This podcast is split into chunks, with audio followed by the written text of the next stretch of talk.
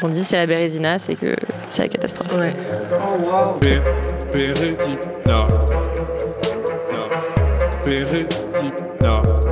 Des fois, c'est la loose. Des fois, ça marche pas. Bienvenue dans Bérésina. Une conversation pour laisser enfin parler les moins bien, les presque réussis, les jamais assez, avec des gens qui nous racontent que parfois, ça veut pas.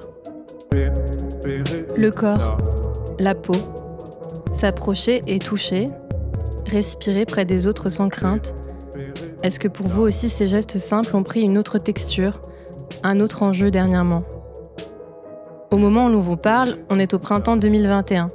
Et le corps des autres, le nôtre, tout ça s'est teinté de danger, de transgression. Nul n'existe sans laisser de traces, écrit Baptiste Morisot.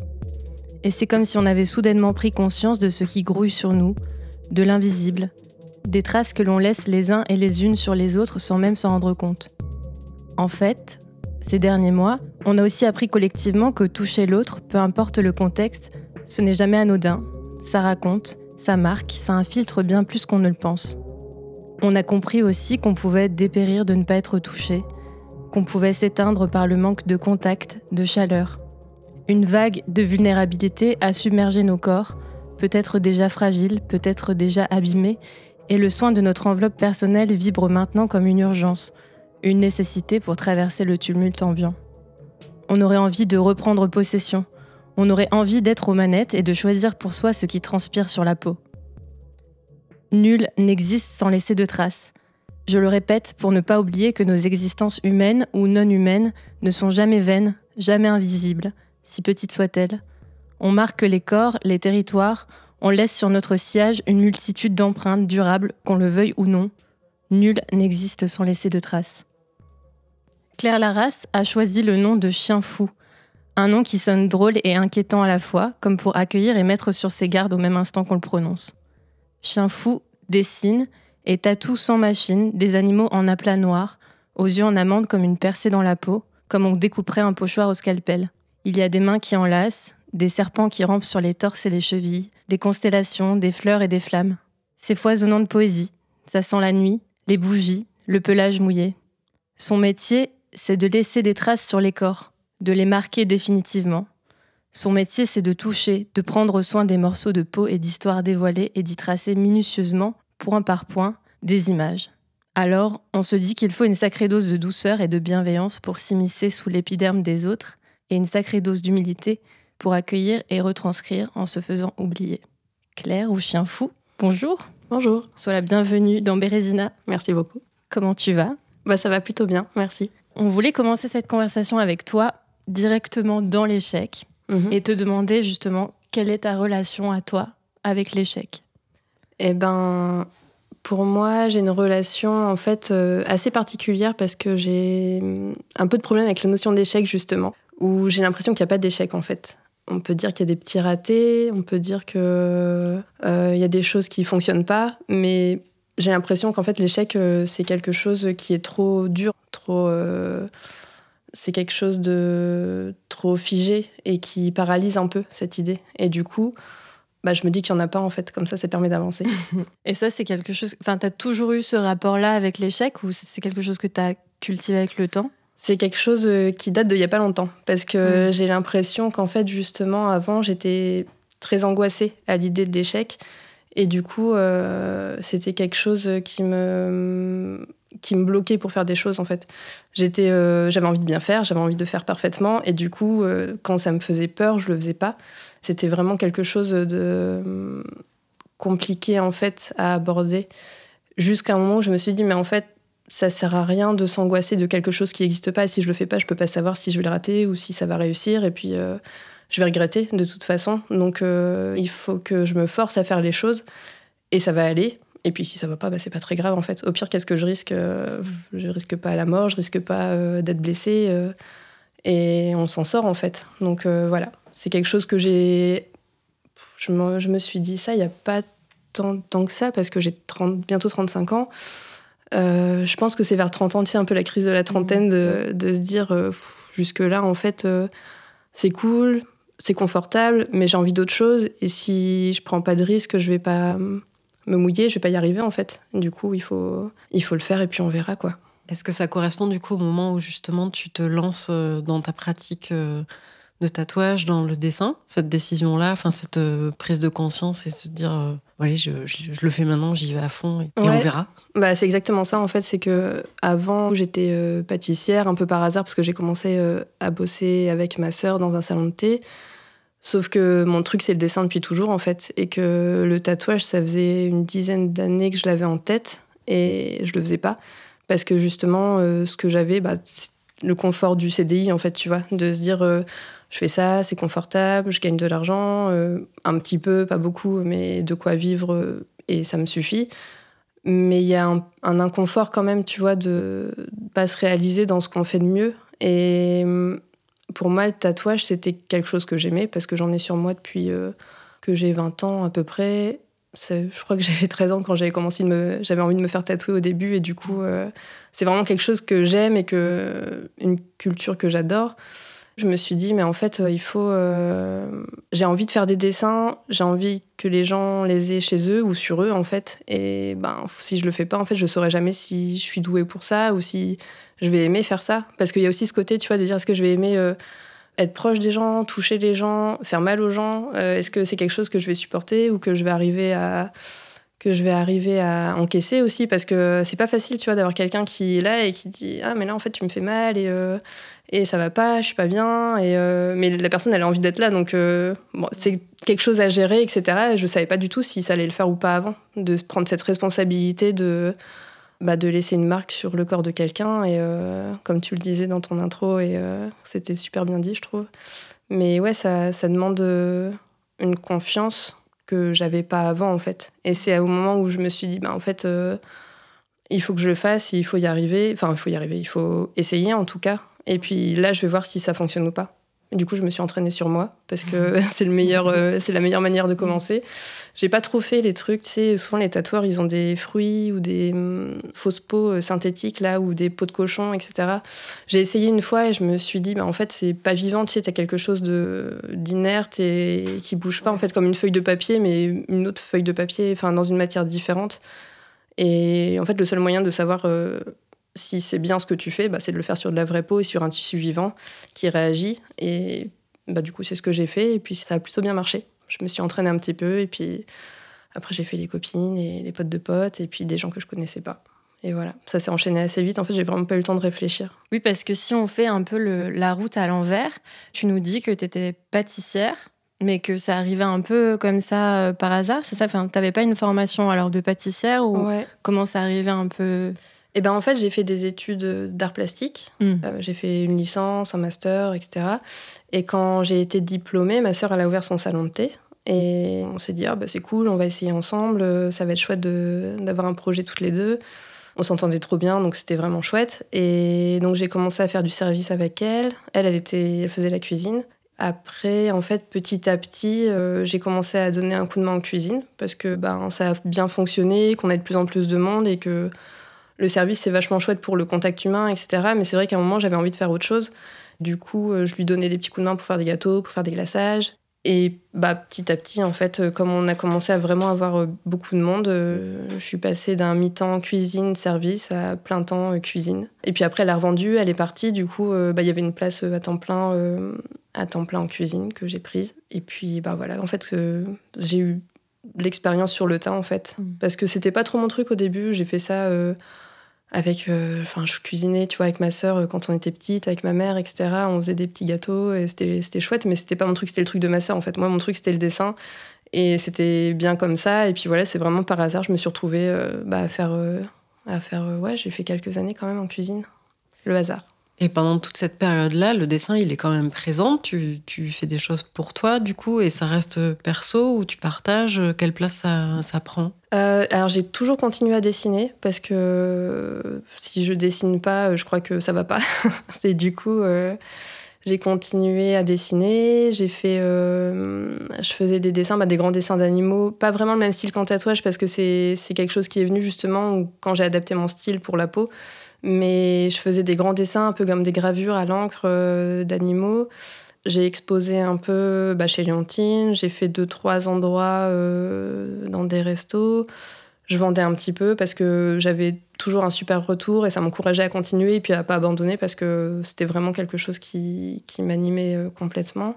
Après, euh, j'ai intégré un collectif qui s'appelle le collectif L'Oblique, et un truc pluridisciplinaire où il y a de la photo, de la vidéo, et puis du coup j'ai fait du dessin dedans, où on avait des petits projets avec des expos, etc. Et c'était vraiment chouette. Donc il y avait toujours un truc qui fait que je continue à dessiner. Après j'ai fait aussi des affiches de théâtre, des choses en fait petit à petit qui ponctuaient euh, les mois où je travaillais chez Lontine, où je pouvais continuer à, à dessiner. Et puis parfois à gagner un peu d'argent avec ça et c'était chouette. Sans pour autant me dire que je pourrais en vivre parce que je crois que je sais pas me vendre. et du coup, euh, euh, le fait de me dire, ouais, si je fais ça à plein temps, trouver des clients, trouver. Se faire un réseau, etc. Est-ce que ça va me plaire aussi de faire des commandes sans la partie création, en fait?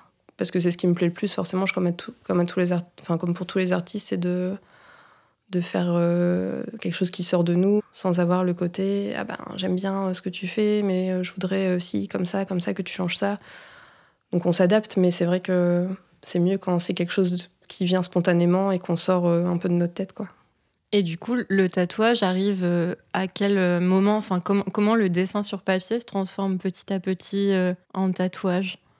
Tu veux dire quand euh, j'ai l'idée de faire du tatouage ou à partir du moment où je le dessine et euh, ça devient. Euh, bah, la deuxième, j'avais pas pensé à ça, mais la deuxième est intéressante aussi. Mais moi, j'avais plutôt en tête comment ça, ça s'est transformé petit à petit. Parce que j'ai l'impression que maintenant, c'est vraiment. Enfin, le dessin pour le tatouage prend le plus de place dans ta pratique. Ouais, ouais, ouais, carrément. Bah, en fait, je pense que j'ai commencé à dessiner grand, en fait, des genres des animaux sur des grandes feuilles, etc. Et petit à petit, euh, pour faire d'autres dessins à côté, je commençais à dessiner des petites choses, tu vois, sur des feuilles, des, des dessins plus petits, plus simples, plus efficaces. Très, on va dire que le trait, il est très, euh, très simple. En fait, c'est bah, des aplats noirs, des contours, des dessins un peu stylisés quand je l'ai dessiné, je me disais, ça rendrait trop bien sur la peau, euh, c'est mhm. contrasté, c'est, je le verrais bien à tel endroit. Et du coup, j'en ai fait pour moi parce que j'avais envie de m'en faire euh, sur moi. Et petit à petit, je me suis dit, bah, peut-être que ça pourrait plaire aux autres aussi. Et c'est là où j'ai eu envie d'apprendre. C'est là où ça a été compliqué aussi parce que un apprentissage en tatouage, euh, ça se trouve pas comme ça, c'est hyper fermé comme milieu. Du coup, je pense que si tu connais pas un tel qui connaît un tel, ou si t'es pas euh, euh, la petite sœur d'un copain qui fait du tatouage, etc. En fait, euh, c'est ça reste compliqué. Du coup, je gardais ça en tête en me disant un jour j'aurai l'opportunité de trouver un apprentissage. Et puis en fait, les, franchement, ça fait bien dix ans que j'ai commencé à avoir cette idée-là. Et en quelques années, je me suis dit, bah, en fait, j'y arriverai jamais. J'ai envoyé des mails, j'ai envoyé. j'ai posé des questions, j'ai essayé. Et en fait, c'était, ça restait très fermé. Donc, après c'était bon bah en fait il faut faire euh, faut y aller toute seule quoi.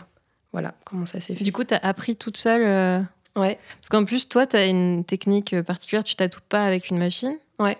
Et donc tu as appris euh, toute seule à ouais alors c'est vraiment le truc où ça fait partie de moi en fait où j'ai besoin d'observer beaucoup avant de faire et surtout pour du tatouage parce qu'on peut pas faire n'importe comment c'est quand même, euh, une effraction cutanée, tu peux risquer des infections, etc. Donc c'est quand même, euh, j'aime bien faire les choses bien. Donc j'ai commencé à passer ma formation hygiène euh, en me disant qu'une fois que j'avais la base, je pouvais après savoir un peu comment ça allait se passer.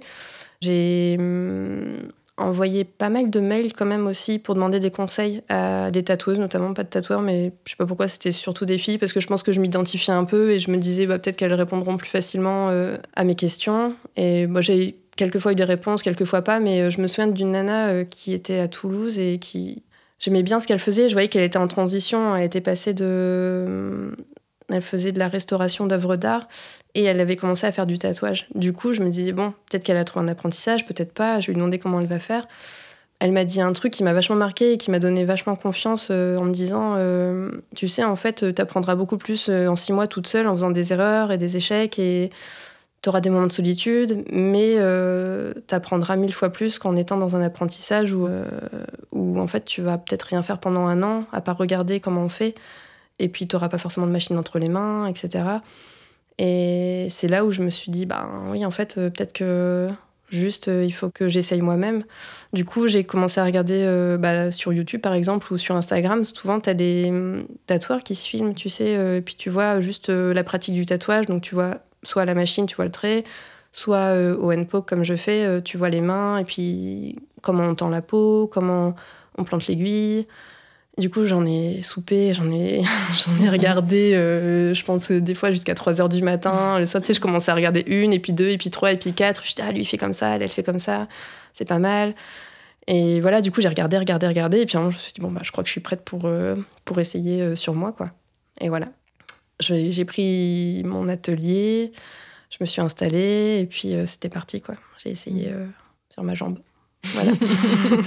mais parce que tu dis qu'il faut, il faut échouer, enfin, il faut rater, mais on se disait en préparant avec Marie que justement le tatouage, ça a l'air d'être un endroit où justement rater, c'est pas trop permis? Bah, c'est le côté euh, visible, ça. Parce que mmh. des ratés, je pense que chez tout tatoueur ou tatoueuse qui commence, euh, c'est obligé en fait. Enfin, en tout cas, je commence à connaître quelques personnes qui, qui font ce métier-là maintenant. Et je vois leur premier tatouage et c'est euh, la plupart disent euh, ouais je referai plus ça maintenant ou euh, bon heureusement que c'était sur moi heureusement que c'était sur des potes parce que ben tu peux pas réussir du premier coup ou alors il faut commencer vraiment à petite échelle et pas partir dans des gros projets tout de suite parce que moi je me souviens que mon premier c'était un petit que j'ai très bien réussi. J'étais très fière et très contente. Du coup, je me suis dit, bah, super, le deuxième, j'ai fait un très gros, très noir, euh, sur une peau euh, plus molle, parce que là, au début, j'avais fait sur la cheville, donc la peau, elle est toute tendue, donc c'est facile. Et du coup, là, je me suis dit, je vais prendre ma cuisse, où la peau est beaucoup plus. Euh, il y a plus de graisse, c'est plus mou, c'est plus large, etc. Et j'ai galéré, mais j'ai galéré comme jamais, quoi. J'étais là où j'ai passé 5 heures sur ma cuisse, à m'acharner, l'encre, elle elle prenait pas mon aiguille. Du coup, euh, du coup, je comprenais pas. Je me disais que j'avais, je faisais pas bien ou que j'avais pas le bon matériel. Je suis passée, repassée, repassée. Maintenant, mon, j'ai un chien. Mon chien est très bien, mais euh, mais il y a un petit halo bleu autour où je me suis dit que j'ai un peu bourriné euh, sur voilà. Ce qui n'est plus jamais arrivé par la suite. Et c'est pour ça qu'en fait, ça sert à ça de se tatouer soi-même, c'est de faire des ratés justement et pour apprendre. Et c'est là où je me suis dit que il fallait que je change d'aiguille, il fallait que peut-être euh, c'était pas l'encre, mais peut-être que je change l'encre, ou peut-être que je me prenne différemment, que j'y aille euh, plus doux, pas trop fort. Et mon chien raté, finalement, c'est une belle réussite parce que, euh, parce que grâce à ça, en fait, j'ai appris et j'ai fait mieux. Et puis j'ai pu faire les potes après. C'est intéressant ce que tu dis sur les différentes particularités de la peau en fonction des endroits du corps. C'est-à-dire que c'est ce que tu as découvert ça aussi en, en pratiquant et en faisant ces essais-là? Ces différentes textures. Et... Ouais, c'est ça. C'est vraiment euh, quelque chose que j'avais jamais envisagé avant parce que je l'avais pas appréhendé de cette façon-là, en fait. Donc déjà en découvrant sur moi avec euh, ces deux parties-là de mon corps, et puis après euh, bah, sur les autres, en fait, parce que tout le monde fait un tatouage à des endroits différents. Bah ouais, j'ai découvert que par exemple sur les doigts, bah, c'est pas terrible parce que ça tient pas, parce que je pense que les mains sont souvent la peau est pas la même, c'est très très on s'en sert tout le temps, c'est utilisé, c'est frotté, c'est lavé. du coup, je pense que c'est il faut y revenir plus tard pour que ça tienne bien. Après, il y a des peaux, euh, ben, par exemple, euh, j'ai tatoué ma mère il n'y a pas longtemps euh, qui a qui a la cinquantaine passée et qui a une peau un peu plus forcément un peu ridée et du coup qui marque plus facilement aussi. Donc c'était plus compliqué. Alors que je pensais qu'il fallait juste tendre la peau pour que ça aille. En fait la peau a pas réagi de la même façon que les autres. Après oui il y a des peaux où des jambes hyper tendues et là c'est le paradis du, tatouage où euh, c'est vraiment genre ça t'as même pas besoin de tout de, de, tendre avec ta deuxième main où ça rentre comme euh, enfin c'est hyper facile. Et toutes les zones du corps sont hyper différentes et du coup euh, par exemple l'oreille aussi l'oreille c'est incroyable. C'est un truc je compare ça un peu au, au solilès je sais pas si vous voyez dans le poulet la petite partie un peu tendre, un peu, euh, un peu, euh, un peu glissante, un peu douce, etc. Et la peau de l'oreille, c'est vraiment ça aussi. Ça, c'est vraiment pas du tout la même peau qu'ailleurs. J'avais jamais remarqué avant de tatouer une oreille. C'est vraiment euh, hyper marrant de, d'appréhender le corps de cette façon en fait, de découvrir parce que ça fait pas si longtemps que je tatoue, ça fait ça fait un an à peu près, donc j'ai l'impression d'être à la fois un peu rodée parce que j'ai plus peur de tatouer les gens, mais je suis encore dans la découverte de zones que j'ai pas. Je pense que j'ai pas fait toutes les zones du corps. Mais il y en a que je ferais pas non plus. Par exemple, l'intérieur des lèvres ou. Euh, il y a des gens qui font le palais aussi. Je trouve ça, oh. ouais, je trouve ça bizarre aussi. Mais euh, ça, je le ferai pas. Mais voilà. Et donc, ces zones-là, qui sont. que j'ai pas forcément envie de, de tatouer pour plein de raisons, parce que je me dis avaler de l'encre, ça doit pas être terrible, et mm. enfin mélanger l'encre à la salive et tout. Mais sinon, ouais, je suis encore un peu dans la découverte de, du terrain de la peau, qui est assez, assez fou. Oui, puis ça nous ramène à ce que Léa disait en introduction du rapport vraiment intime aux gens, en fait. Parce que découvrir leur peau et, ses différentes qualités, c'est aussi euh, bah, les découvrir euh, elles et eux. Et tu disais au début que tu t'interrogeais avant de te lancer sur ce que ça allait te faire, justement, cette mm. proximité, le rapport au toucher. Et depuis un an, du coup, comment toi ça évolue? Enfin, C'est quoi ton rapport à cette proximité euh, intime avec les gens? Alors c'est marrant parce qu'il y a une, double intimité en fait, parce que j'ai accès à leur peau et c'est assez touchant d'ailleurs de voir à quel point les gens euh, sont, se, mettent dans une position un peu de vulnérabilité parce qu'ils te confient leur corps, ils te confient euh, ce côté très... une sorte de fragilité de dire... Euh, bah, vas-y, c'est à toi, fais quelque chose pour que ça soit... que tu, tu, laisses ta marque, ça va être, ça va être chouette, etc. C'est assez euh, intense en fait comme moment parce que soit la personne est très posée, très calme et euh, soit elle me, elle me le dit pas, elle a mal, elle le dit pas et elle encaisse le truc. Euh. Il y en a comme ça. Si je demande pas si ça va, je elle me dire ouais j'ai super mal mais c'est pas grave vas-y continue c'est des personnes qui, qui, encaissent qui voilà qui, qui disent pas leur douleur t'en as d'autres qui sont beaucoup plus expressives aussi en disant ah non mais là ça fait mal, là ça pique euh, et c'est tout le temps en fait et là tu fais ah, j'aime pas trop ça en fait te faire mal euh, et du coup c'est pas facile à gérer parce que émotionnellement c'est très euh, il faut donner de soi en fait pour que pour mettre à l'aise la personne et pour qu'elle se détende et pour qu'elle soit plus peut-être qu'elle pense à autre chose ou que ce soit plus parce que j'aime j'aime pas le côté la personne vient on n'échange pas ou c'est jamais arrivé ça en fait. Généralement, j'ai de la chance en fait. Euh, je, sors toujours d'un rendez-vous où c'est hyper enrichissant en fait. J'ai l'impression de rencontrer quelqu'un euh, c'est toujours hyper intéressant où je, découvre une personne, je découvre une histoire. C'est ça aussi justement la double intimité, c'est que souvent les personnes se livrent beaucoup. Je rigole un peu avec les, avec les copains en disant que je devrais faire psy en même temps parce qu'il y a toujours ce côté très intime de, l'histoire des gens parce que ça m'intéresse en fait. Donc je pose un peu des questions sur. Euh, au début c'est un peu tu viens d'où, euh, qu'est-ce que tu fais, etc. Et très vite ça peut glisser sur quelque chose de très intime et de très euh, personnel en fait. Ouais, émotionnellement, c'est très intense en fait comme rapport euh, avec des personnes que je connais pas du tout. Où je passe, je peux passer une demi-heure comme trois heures et c'est très, ouais, c'est une grosse discussion, c'est très intense, très riche, très profond et euh, où on rigole, où euh, ouais, on parle de choses, de choses. Je pense qu'on n'aurait pas comme si tu vas chez le dentiste ou si tu vas. Donc ouais, c'est assez et les gens qui, je, repense aux gens qui, qui, sont dans la douleur, etc., c'est pas facile à gérer. Je pense que c'est pour ça que j'aime bien le NPOC aussi, c'est que c'est plus doux qu'à la machine, il y a quelque chose de moins agressif. Il n'y a pas les, les stimuli euh, extérieurs comme le bruit de la machine qui va un peu t'agresser mmh. l'oreille, la vibration aussi qui va faire que ton corps euh, il est un peu dans le malaise, tu vois, de t'as toute la cage thoracique qui vibre quand, quand tu montes à tous les côtes.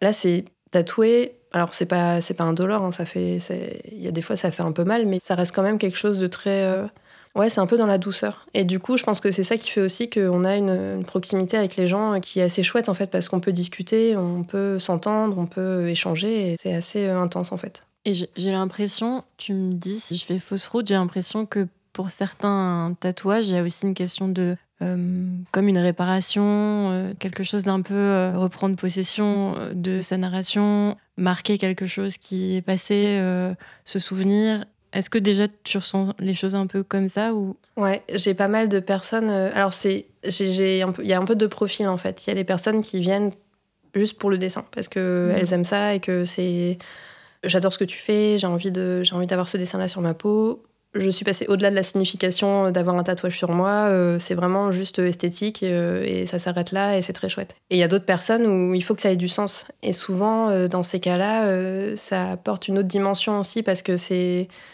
Moi, ça me donne une responsabilité en plus parce que tu sens que c'est très intense, enfin, très. C'est un besoin, c'est quelque chose d'important en fait, où il faut que ça soit marqué, il faut que ce soit, ce soit un moment ou quelque chose qui se raccroche à leur histoire et que ça va être un rappel pour toute leur vie en fait. J'ai pas, je pose pas la question généralement euh, pourquoi tu fais ce tatouage. Euh, j'attends que ça vienne parce que ça, ça me regarde pas en fait. Si la personne n'a pas envie de se livrer, euh, je vais pas la forcer à raconter pourquoi elle fait ça, etc. Mais c'est quelque chose, ouais, souvent où tu sens que les gens qui mettent du sens là-dedans ont besoin un peu de. Ouais, d'avoir euh, quelque chose qui ancre un événement ou une personne. Euh. C'est marrant parce qu'il y a pas longtemps, j'ai tatoué une nana qui était en stage à Lille, qui partait, elle repartait en Suisse. Euh, elle me dit bah, en fait, à chaque événement, quand je m'en vais, euh, quand je, je, pars d'un endroit, j'ai besoin de, de, le marquer en fait. Et du coup, elle me dit je voulais absolument me faire tatouer par toi avant de partir, euh, juste un petit tatouage pour marquer le coup de mon stage et tout, c'était cool. Du coup, c'est une petite mmh. signification, mais c'était quelque chose quand même qui était important pour elle à ce moment-là. Oui, parce qu'on est d'accord que quand les gens prennent rendez-vous avec toi, c'est pour se faire tatouer tes dessins. C'est-à-dire parce que ça, ça dépend. Des fois, des gens viennent avec des propositions et le tatoueur ou la tatoueuse l'adapte. Mais toi, c'est plus, euh, tu as des dessins à toi et les gens viennent spécifiquement pour se faire tatouer euh, ce que tu proposes. Ouais, c'est ça. En fait, j'accepte pas de tatouer des dessins déjà faits ou des dessins, des dessins d'autres personnes parce que ou alors c'est extrêmement rare parce que je pense que je prendrais j'ai envie de garder cette notion de plaisir aussi du, dans, dans le dessin. Donc j'aime bien tatouer ce que, ce que je fais parce que c'est des dessins que je fais qui ont du sens pour moi. Après ça arrive que, que des gens aient, un projet aussi tu vois en disant euh, ben, par exemple j'ai envie de marquer le coup euh, cette année parce que pour X raisons je, je, déménage j'entame une nouvelle vie j'aimerais bien marquer ça euh, avec euh, quelque, un animal qui va, qui va me symboliser. Et, du coup, on parle beaucoup de ça. En fait, il y a vraiment dans les projets, il y a un gros travail de discussion avant, souvent, pour euh, que moi j'arrive à cerner en fait ce que la personne euh, a envie d'avoir sur la peau et pour que ce soit quelque chose qui se rapproche le plus en fait de ce qu'ils ont envie d'avoir. Je n'ai pas envie de tatouer quelque chose que j'aurais pas fait ou quelque chose de trop générique. Je sais pas, euh, je vais dire quelque chose de bateau, mais genre euh, un signe de l'infini ou euh, des symboles existants, etc. C'est pas, pas ce qui m'intéresse. Et j'ai de la chance de pouvoir refuser pour l'instant, en tout cas, ces projets-là. Mais je sais pas, il y a peut-être une personne qui m'a demandé quelque chose qui m'intéressait pas en fait ou que je pouvais pas faire parce que c'était pas du tout mon créneau et, et ça ressemblait pas du tout à ce que je faisais. Donc jusque là, je peux me permettre de dire oui ou non, ou d'aiguiller euh, vers autre chose en fait, ou quelqu'un d'autre aussi, parce que je sais qu'il y a plein de personnes qui feraient d'autres tatouages mieux que moi, donc euh, généralement je renvoie euh, à ces personnes-là parce que ça sera beaucoup mieux fait que puisque c'est pas dans mon style en fait. Mais j'aime bien le challenge aussi de des fois de me dire au début ah mais ça je le ferai jamais parce que ça va pas aller du tout, je pourrai jamais faire quelque chose qui correspondra. Et en fait en réfléchissant, en essayant, en faisant des petits croquis, j'arrive toujours à trouver quelque chose qui qui correspond à l'idée de la personne et à ce que j'ai envie de faire. Du coup, ça, c'est hyper chouette. Je trouve que c'est un luxe de pouvoir choisir euh, ce que j'ai envie de tatouer et jusque-là, pour l'instant, de réussir à répondre à la demande de la personne. Parce que effectivement, il nous semble, du coup, on, regardait euh, ta page Instagram, qu'il y a une énorme demande, enfin qu'il y, y a vraiment beaucoup de gens qui sont sensibles à tes dessins et à tes mm. tatouages. Et du coup, on se demandait ce que ça te fait à toi de recevoir ça, en fait. Mm. C'est-à-dire, de, effectivement, tu dis, bah, pour l'instant, je peux fonctionner comme ça parce que les gens sont en demande de, mes dessins. Et, mm. ce qui est assez, euh, et tu dis, ça fait seulement, chez, enfin, on savait pas que ça faisait juste un an que tu t'étais lancé, mais du coup, c'est assez fou, en fait. Euh. Ah ouais, ouais, ouais. C'est assez. Euh, bah, justement, je suis très surprise et heureuse et fière, en fait, que ça marche autant et, et d'avoir un retour aussi positif parce que bah, ça a été très rapide. Et ouais, ça m'étonne encore en fait d'avoir autant de, de retours euh, et beaucoup d'amour en fait. c'est ça qui est, c'est ça qui est fou, c'est que je reçois plein de messages. Des fois, c'est même pas pour des tatouages, c'est juste pour dire j'adore ce que tu fais, c'est génial. J'aime pas le tatouage, mais euh, j'en ferai jamais. Mais euh, je trouve ça trop cool et, et c'est trop cool parce que parce que d'avoir un retour aussi positif sur son travail et sur ce qu'on fait ça donne de l'énergie, ça booste à mort et ça, ça, me donne envie de, ça me donne envie de travailler encore plus en fait. Et du coup, euh, le fait de, de, voir mes dessins sur les gens et d'avoir d'autres demandes, euh, c'est ouais, toujours un, sentiment de surprise un peu euh, mêlé de fierté parce que je sais que j'ai travaillé dur pour en arriver là. Et ah bah, du coup, c'est bien de se dire quand on fait les choses bien et que. et que, en tout cas, les gens le reçoivent euh, de la même façon. Et alors, là, en parlant d'Instagram, moi, ce que j'aime beaucoup, c'est que tu le dis aussi quand c'est la galère. Ouais. Tu dis beaucoup euh, que quand tu es submergé, parce que, donc, trop bien, super, beaucoup de succès, mais j'ai l'impression que du coup, tu dois gérer aussi tout ce truc d'organisation toute seule et que ça a l'air d'être une espèce de vague de logistique incroyable. Et tu, tu es hyper euh, transparente sur, bah là, en fait, là c'est trop, je ferme la boutique ou je reviens dans une semaine ou je mets sur pause. Et ça, enfin, je, je trouve ça hyper euh, sain en fait de, de parler de ça très ouvertement. Ouais, ben c'est quelque chose, je trouve, de normal en fait, parce que c'est vrai que sur Instagram, on a tendance à avoir que le côté positif, c'est toujours très lisse, très parfait, euh, tout va bien. Je trouve ça normal en fait de dire euh, quand ça va pas. Ben, c'est un peu pour donner là une sorte de, de- clé de fonctionnement aux autres personnes en fait qui savent pas et de dire euh, bah là je suis moins active ou ça fait une semaine que tu m'as envoyé un message et je t'ai pas répondu mais en fait euh, je peux tout simplement pas parce que ben il y a une organisation assez folle derrière où il faut gérer les messages les rendez-vous euh, les personnes qui sont en attente les personnes euh, alors avec le confinement euh, c'est encore plus le bazar parce qu'il faut recaler des rendez-vous et tout ça bah, l'arrêt de l'école du coup le fait d'avoir des enfants à la maison et de pas pouvoir travailler. Et du coup, des fois, euh, on peut dire euh, oui, oui, ça va, je gère, je gère, mais en fait, on gère pas du tout. Et puis, ça sert rien de, ça sert à rien de faire semblant parce que, bah, je pense que c'est la galère pour tout le monde et que et que de réussir à le dire, euh, ça permet aussi de s'enlever un poids et justement de pas rester euh, bloqué sous un caillou de responsabilité et de je dis un caillou, mais c'est un rocher en fait, Euh, de responsabilité et, et puis de pas s'en sortir en fait. Et du coup, le fait de le dire, d'en parler, moi, ça me décharge de quelque chose. Me dire, bon, bah, voilà, les gens, ils savent. Donc, euh, j'ai donné, euh, je, le dis et je reviendrai euh, quand, ça sera possible après parce que, là, tout simplement, je peux pas et ça sert à rien de se submerger de, travail et de quelque chose que je pourrais pas, enfin, je pourrais pas assumer en fait maintenant. Donc, je voilà, j'en parle, ça me permet d'avancer en fait bizarrement, de dire c'est la galère. Donc en fait après c'est plus facile. Mais oui, parce que là, en- euh, co- comment ça s'est passé pour toi euh, avec euh, ces vagues de confinement? Donc, il y a aussi cette question-là de toi, tu travailles avec le corps des autres et avec le tien, bien sûr. Donc, ce truc-là de d'être très proche, tu peux pas t'en passer? Tu, tu peux pas dire on va faire un tatouage à distance à travers télétravail. vitre. ouais, voilà. Et euh, comment ça s'est passé pour toi? Du coup, tu n'as pas pu travailler ou tu, tu peux pas travailler? Comment ça s'est passé même pour toi en termes de humainement J'essaye euh, de garder le contact déjà avec. Enfin, je je fais pas une story pour euh, les 50 personnes euh, que qui auront pas leur rendez-vous. Je contacte chacun un par un.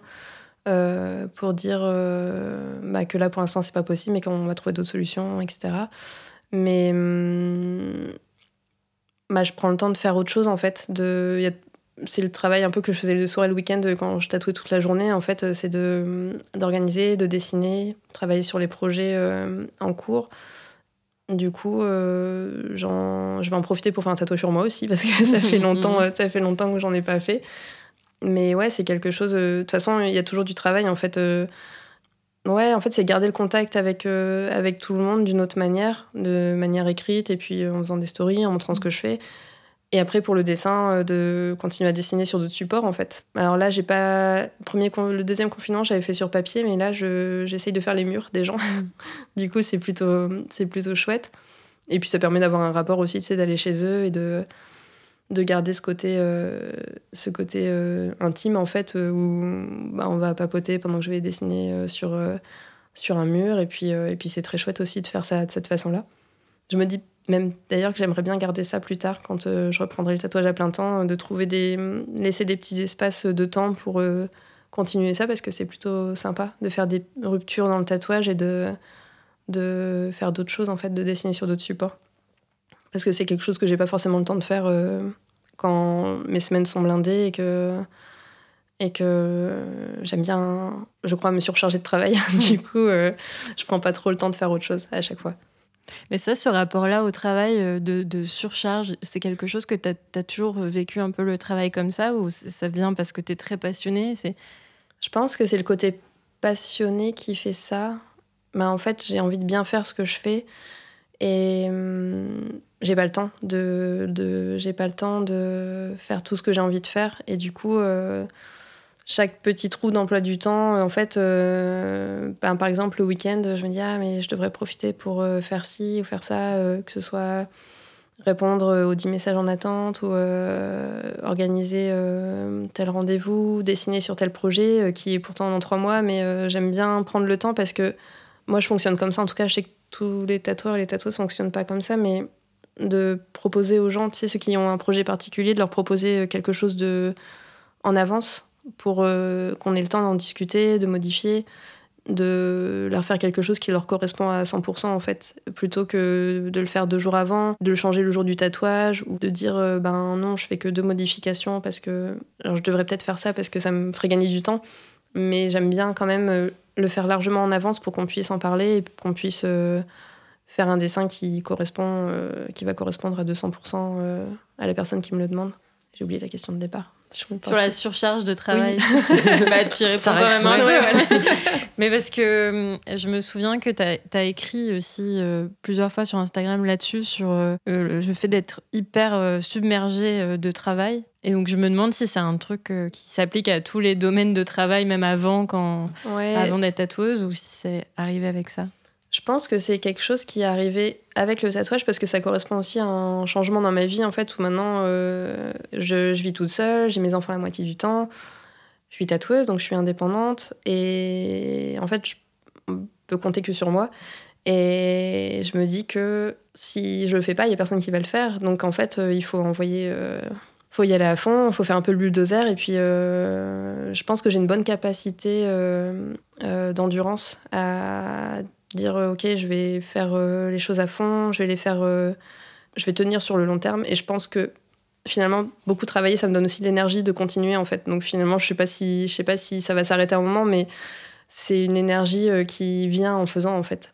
Je pense que des fois si je me mets sur pause je commence à me dire oh, je vais jamais me remettre au travail parce que là j'ai goûté à autre chose et et c'est mm. reposant. Et puis j'ai mis ça de côté etc mais en fait vite je me dis ouais mais en fait il faut que ça soit fait. Donc donc, euh, bah, il faut que je le fasse.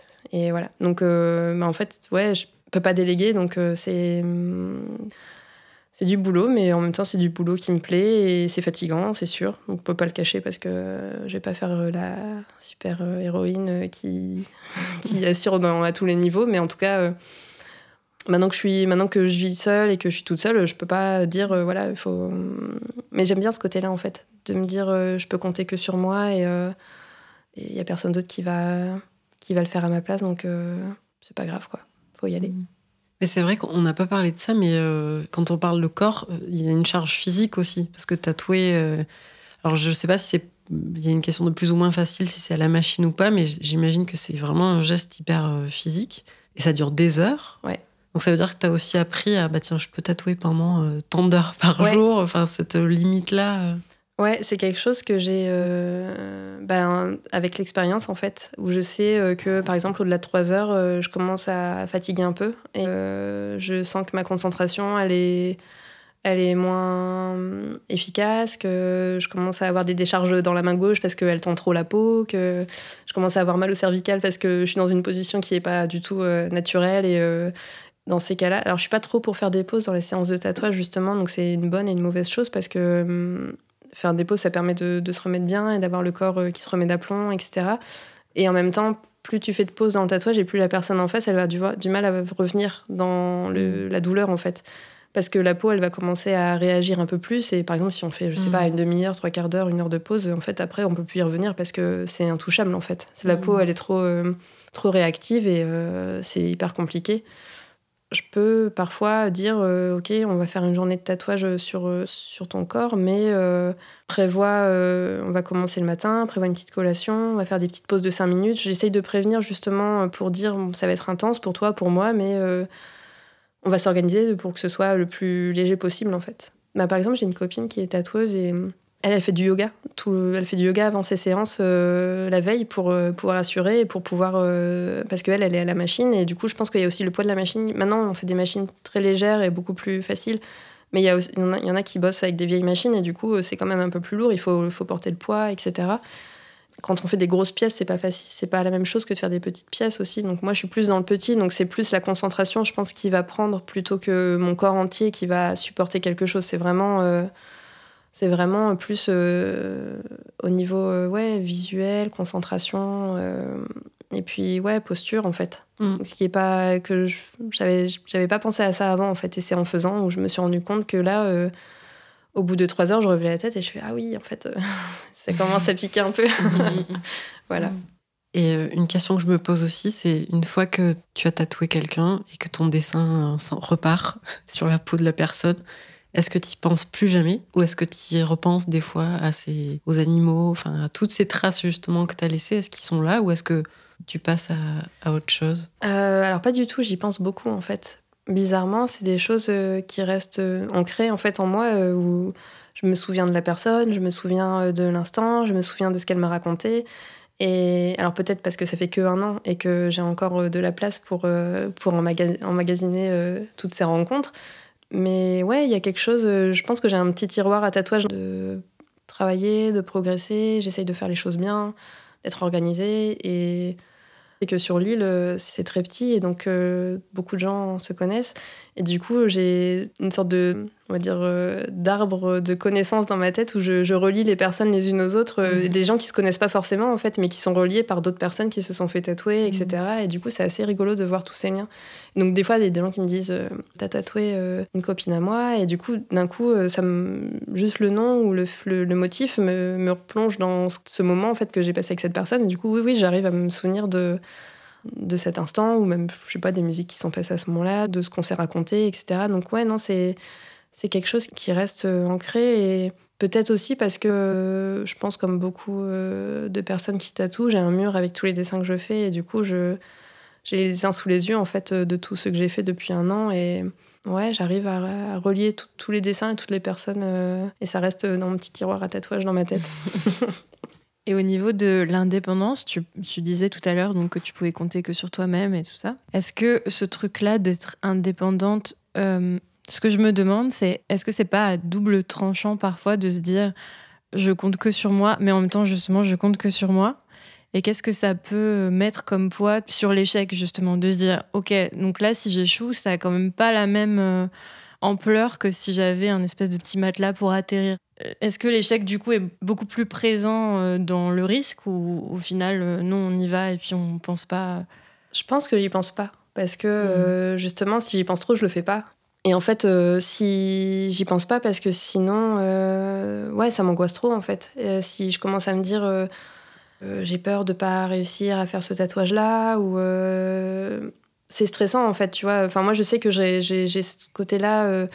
je pense que je renvoie quelque chose d'assez calme et de justement les gens sont assez surpris de se dire ah ouais t'as pas confiance en toi c'est bizarre on dirait pas du tout mais en fait je je meurs de trouille souvent pour plein de choses mais justement, si j'y pense trop, eh ben, en fait, je suis bloquée. Et du coup, euh, si le fait de pas y penser, de me dire, bon, bah, ça, ce problème-là, il n'existe pas encore, cette personne-là, je suis pas encore en train de la tatouer, ça sert à rien de me, me, me donner tout ce stress et de cette peur de pas réussir. euh, sinon, en fait, euh, je vis plus. En fait, c'est- trop paralysant comme, euh, comme peur. Du coup, généralement, la personne arrive et une fois que la personne est là, j'ai- t'appréhendes justement euh, sa façon d'être, ses émotions, euh, ce que la personne dégage, etc. Et souvent, c'est que des personnes très sympas. Donc en fait, il y a pas de, ça détend tout de suite. Moi, ça me détend. La personne se détend aussi parce qu'elle sait pas forcément non plus à qui elle a affaire. Je passe toujours un bon moment parce que, euh, en fait, je vois pas trop à quel moment, euh, à part si je rate complètement un tatouage, mais ce qui me paraît impensable vu que J'essaye euh, de- d'avoir la concentration nécessaire à chaque fois. Je, je commence à avoir de l'expérience. Je vois pas comment je pourrais échouer parce que euh, j'ai l'impression vraiment d'être à ma place maintenant. En fait, de, je, crois, que c'est la première fois de ma vie où j'ai ce côté où je me dis euh, tout ce que je fais, tout ce que j'ai fait, qui je suis et euh, ma personnalité, tout fonctionne bien maintenant en fait sur euh, ce métier que j'ai choisi et, euh, et j'ai l'impression que c'est ça qui fonctionne bien aussi, c'est que moi je me sens très raccord avec moi-même et je pense que les autres le sentent aussi. Et du coup, j'ai pas, euh, pas d'angoisse de euh, est-ce que je vais rater telle chose, est-ce que ça va s'arrêter demain, peut-être que ça peut s'arrêter demain, j'en sais rien. Mais je pense pas à ça parce que sinon, bah, sinon après je, je fais rien et, et j'avance pas et, et j'aime pas quand les choses elles bougent pas. J'ai- j'aime bien quand, quand c'est inerte. Quand c'est un peu mou et tout, euh, c'est, je trouve ça pas intéressant. Donc je pense que je fais en sorte que ça, que les choses soient vivantes et qu'il y ait du mouvement. Et du coup, bah, forcément, il faut provoquer les choses aussi pour que hum, ça se mette en place. Alors, ça veut dire qu'au moment où, où tu décides que ça sera vraiment que ça, parce qu'il y a eu un temps quand même de transition où tu étais entre deux, euh, euh, au moment où tu dis, OK, donc je me lance, ce qui fait que tu te lances, c'est de te dire, je réfléchis, enfin, j'essaye de pas trop penser à tous les risques que j'amène en, en me lançant. Oui, c'est ça. Le, le, fait de, le fait de trop mentaliser quelque chose, euh, de trop y penser, euh, comme ce que j'ai fait, je pense, pour euh, toute ma vie, en fait, quand j'étais petite, jeune, jeune adulte, etc. De trop penser à quelque chose et de se dire, ah, mais ça fait peur, ça fait flipper. En fait, oui, ça, moi, ça me met des bâtons dans les roues et et au lieu de, de prendre l'élan et de, de dire euh, j'y pense pas, euh, je, je, faisais pas en fait. Et là, le fait de, de dire euh, ben oui, c'est pas sûr, je vais quitter un emploi stable et qui, qui, qui, me donne une sécurité pour quelque chose de complètement inconfortable au niveau de la sécurité financière et de le fait de pas savoir si je vais y arriver, si je vais réussir. ouais, si j'avais je pense que c'est pour ça que j'ai mis du temps à le faire aussi, c'est que j'ai quand même, entre le temps où j'ai pensé à faire ça et l'idée euh, et le, fait de le faire, euh, j'ai mis, euh, mis quelques années parce que parce que c'est flippant. Donc, ce qui est un peu flippant, c'est paralysant. Et... Mais il y a un moment où je me suis dit, bah, en fait, il faut que j'arrête d'avoir peur. Et c'est là où il faut, là où il faut se lancer parce que parce que si je me laisse trop envahir par mes peurs, je le fais pas. Mais donc, ça veut dire que t'as pas toujours été comme ça? Non, ouais, c'est quelque chose qui est venu euh, avec la maturité, je pense, en fait. Parce que peut-être le fait d'avoir des enfants aussi, parce que quand tu dis, bon, bah, j'arrive à garder envie de bébé, euh, c'est que je peux faire plein de choses. bah ouais. Bah oui, c'est ça. en fait, c'est bah, un peu ça. C'est que, en fait, euh, tu as une sacrée responsabilité qui te tombe mm. dessus d'un coup où t'as pas le choix de prendre soin de, de deux enfants qui peuvent pas le faire tout seuls et qui ont besoin de bah, que ce soit toi qui, qui prenne les choses en main, etc. Et en fait, bah, du coup, je me dis, bah, en fait, ça fonctionne un peu comme ça pour tout. C'est à moi de prendre les choses en main pour euh, que ça fonctionne bien et que je peux pas ne pas le faire. Donc, euh, bah, j'y vais. Et ce qui est assez fou, c'est que quand même, tu t'es lancé euh, donc l'année passée, qui est quand même pas l'année du tatouage, quoi. Donc c'est quand même euh, assez fou de se dire, euh, en fait, euh, peut-être quand c'est le bon moment, c'est le bon moment, même quand c'est pas le bon moment, quoi. Ouais, c'est ça. Bah c'est, c'est... En fait, j'ai me suis posé la question justement parce que j'ai commencé à tatouer, en tout cas sur moi, avant le premier confinement, mmh. et à faire quelques amis aussi j'avais j'avais peur de ça en fait de me dire euh, ben c'est vraiment pas le moment de faire ça. Euh, là euh, j'ai je travaille plus mais j'ai le chômage partiel. Si je laisse tout tomber pour faire quelque chose qui va pas fonctionner ça ça c'est hyper risqué. Et bah je sais pas en fait c'est vraiment le fait de faire petit à petit et le fait de ça, en fait ça m'est un peu tombé dessus.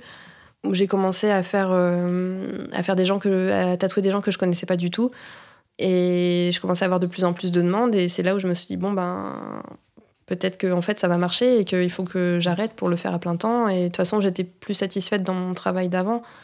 Donc euh, j'avais pas envie d'être euh, le cul entre deux chaises où je suis à moitié bien dans la sécurité et à moitié pas bien. Et puis en même temps j'ai trop envie de faire ça mais je le fais pas parce que j'ai peur. Voilà. Du coup à un moment j'ai dit bon bah j'y vais. Je, je saute je je, je prends l'élan, j'y vais, et puis on verra bien comment, si ça passe ou ça casse. Mm. Mm. on est impressionné. on hoche la tête. non, parce que ça me paraît, euh, c'est fou quoi, parce que c'est pas l'année, euh, enfin l'année du coup 2020. Ouais. On sait même plus quelle année. Euh, ça, ça paraît pas être l'année de allez, je lâche tout quoi. Bah oui, mais je pensais pas non plus. Et en fait, alors je sais pas si c'est justement l'année en particulier qui fait ça, mais en tout cas, les gens continuent de se faire tatouer. Hmm. Et beaucoup. J'ai l'impression que des fois, il y a des gens qui me disent c'est le sixième tatouage que je fais cette année. Euh. donc, euh, je sais pas si c'est l'année euh, du. Si c'est le Covid qui fait ça, où les gens ont besoin de lâcher les chevaux et de ne pas se prendre la tête et de, se dire bah, de toute façon, je peux rien faire d'autre, donc autant que je fasse quelque chose de fun et quelque chose qui ait du sens. Donc, je sais pas si c'est la période qui fait ça, qui fait que ça marche particulièrement bien je sais pas. J'ai pas de, j'ai pas la réponse mhm. de, de, savoir euh, pourquoi d'un coup ça a pris ou si c'est juste parce que les planètes sont alignées pour moi et que Mm. je pense qu'il y a quand même, euh, c'est pas juste euh, la chance, il y a le, il y a le fait Ouais. que j'ai quand même bien travaillé et, et j'essaye de me le dire souvent que c'est pas juste, Mm. euh, c'est parce que ça fait du bien aussi de se dire, euh, de se dire euh, que c'est un peu le fruit de son travail et que c'est pas Mm. juste euh, parce que euh, je sais pas ce que je fais là et euh, je sais pas, c'est. C'est le, le syndrome de l'imposture. euh, Je l'ai eu beaucoup, mais sur ce coup-là, je l'ai pas et je suis assez contente. Donc, euh, Ouais. donc c'est bien. Je, je suis contente de me le dire. Ben oui, c'est trop bien de se Mm. dire aussi. Là, c'est pas, c'est pas de la chance en fait, c'est, aussi énormément de travail.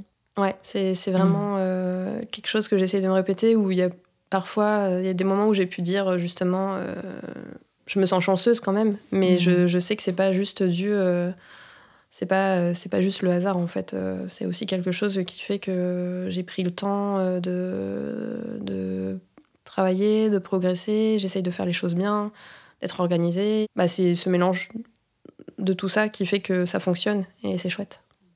Et au niveau de la transmission, je me disais, comme tu parlais de cette difficulté à trouver des gens qui peuvent te transmettre le savoir et, apprendre auprès de d'autres personnes, est-ce que maintenant, je ne sais pas si c'est encore trop tôt, j'ai pas trop d'idées de, la temporalité dans le monde du tatouage, mais est-ce que toi, tu aurais envie euh, du coup de transmettre euh, le savoir que tu as réussi à... Et même, je me demande même euh, au niveau de tout ce qu'on se dit là, de se lancer, et puis de...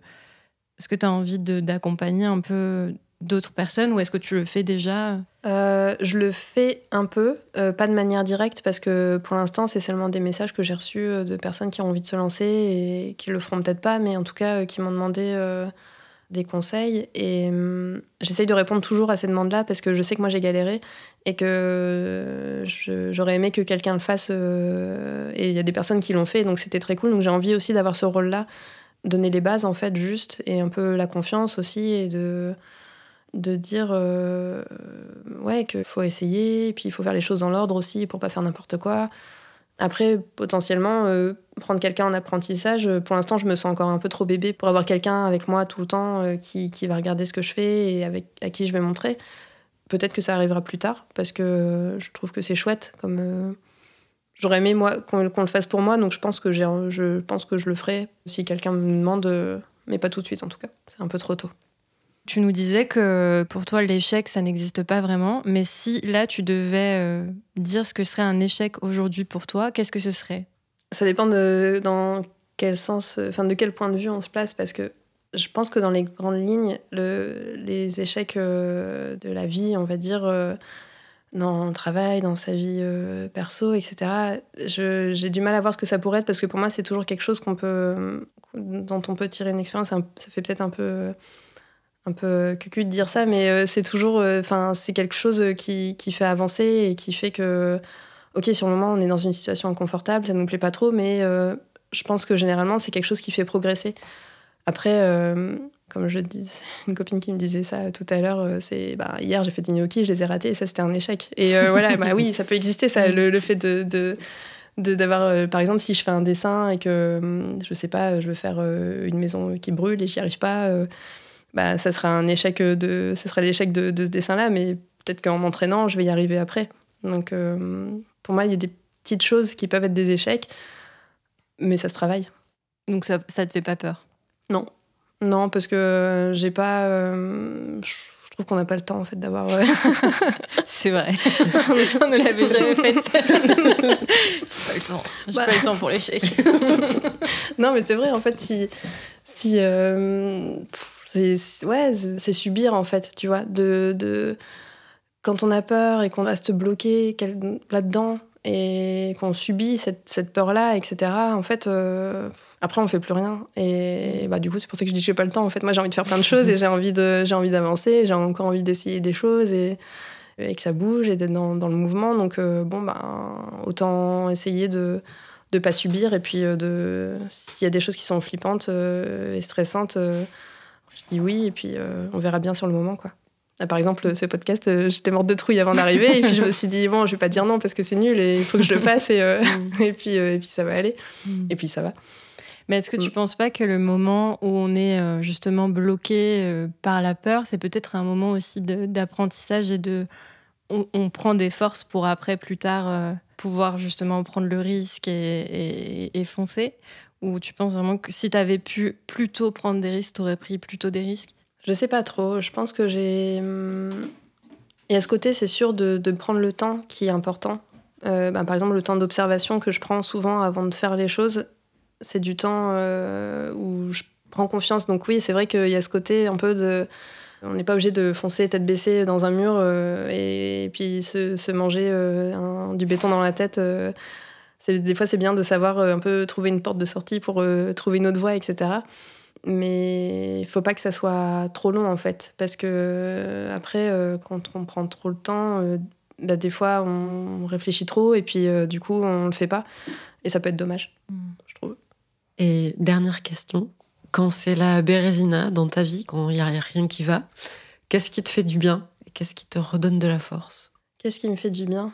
Je pense que c'est euh, d'en parler beaucoup euh, aux gens qui m'entourent. En fait, euh, quand ça va pas, j'en parle. Je suis, j'ai pas de mal à te dire quand ça va pas. En fait, du coup, j'ai beaucoup de chance d'avoir des gens qui sont à l'écoute et qui vont, qui vont juste même écouter. En fait, pas forcément donner de solution parce que c'est pas ce que je recherche, mais juste de dire ah ouais, c'est la merde. C'est ouais, je comprends. c'est dur à partir du moment où j'en parle, j'ai l'impression que ça rend les choses plus légères. En fait, c'est vraiment le fait d'avoir des valises, un- une valise de caca, et on la pose, ou on la donne, on la met de côté, etc. Et puis en fait, ça décharge, et puis en fait, après, euh, après euh, bah, ça va mieux en fait. Voilà, donc c'est d'en parler qui fait du bien. Bah, Merci beaucoup, Ouais, Claire. merci. Merci beaucoup, Chien Fou. Merci à vous, c'était très chouette.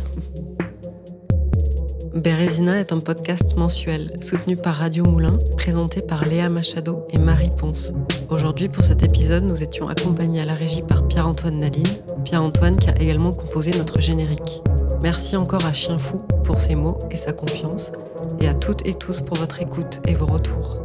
Vous pouvez retrouver cet épisode et tous les autres sur radiomoulin.org, bien sûr, mais aussi sur Spotify, Deezer, Apple Podcast et l'audioblog d'Arte Radio. À très vite.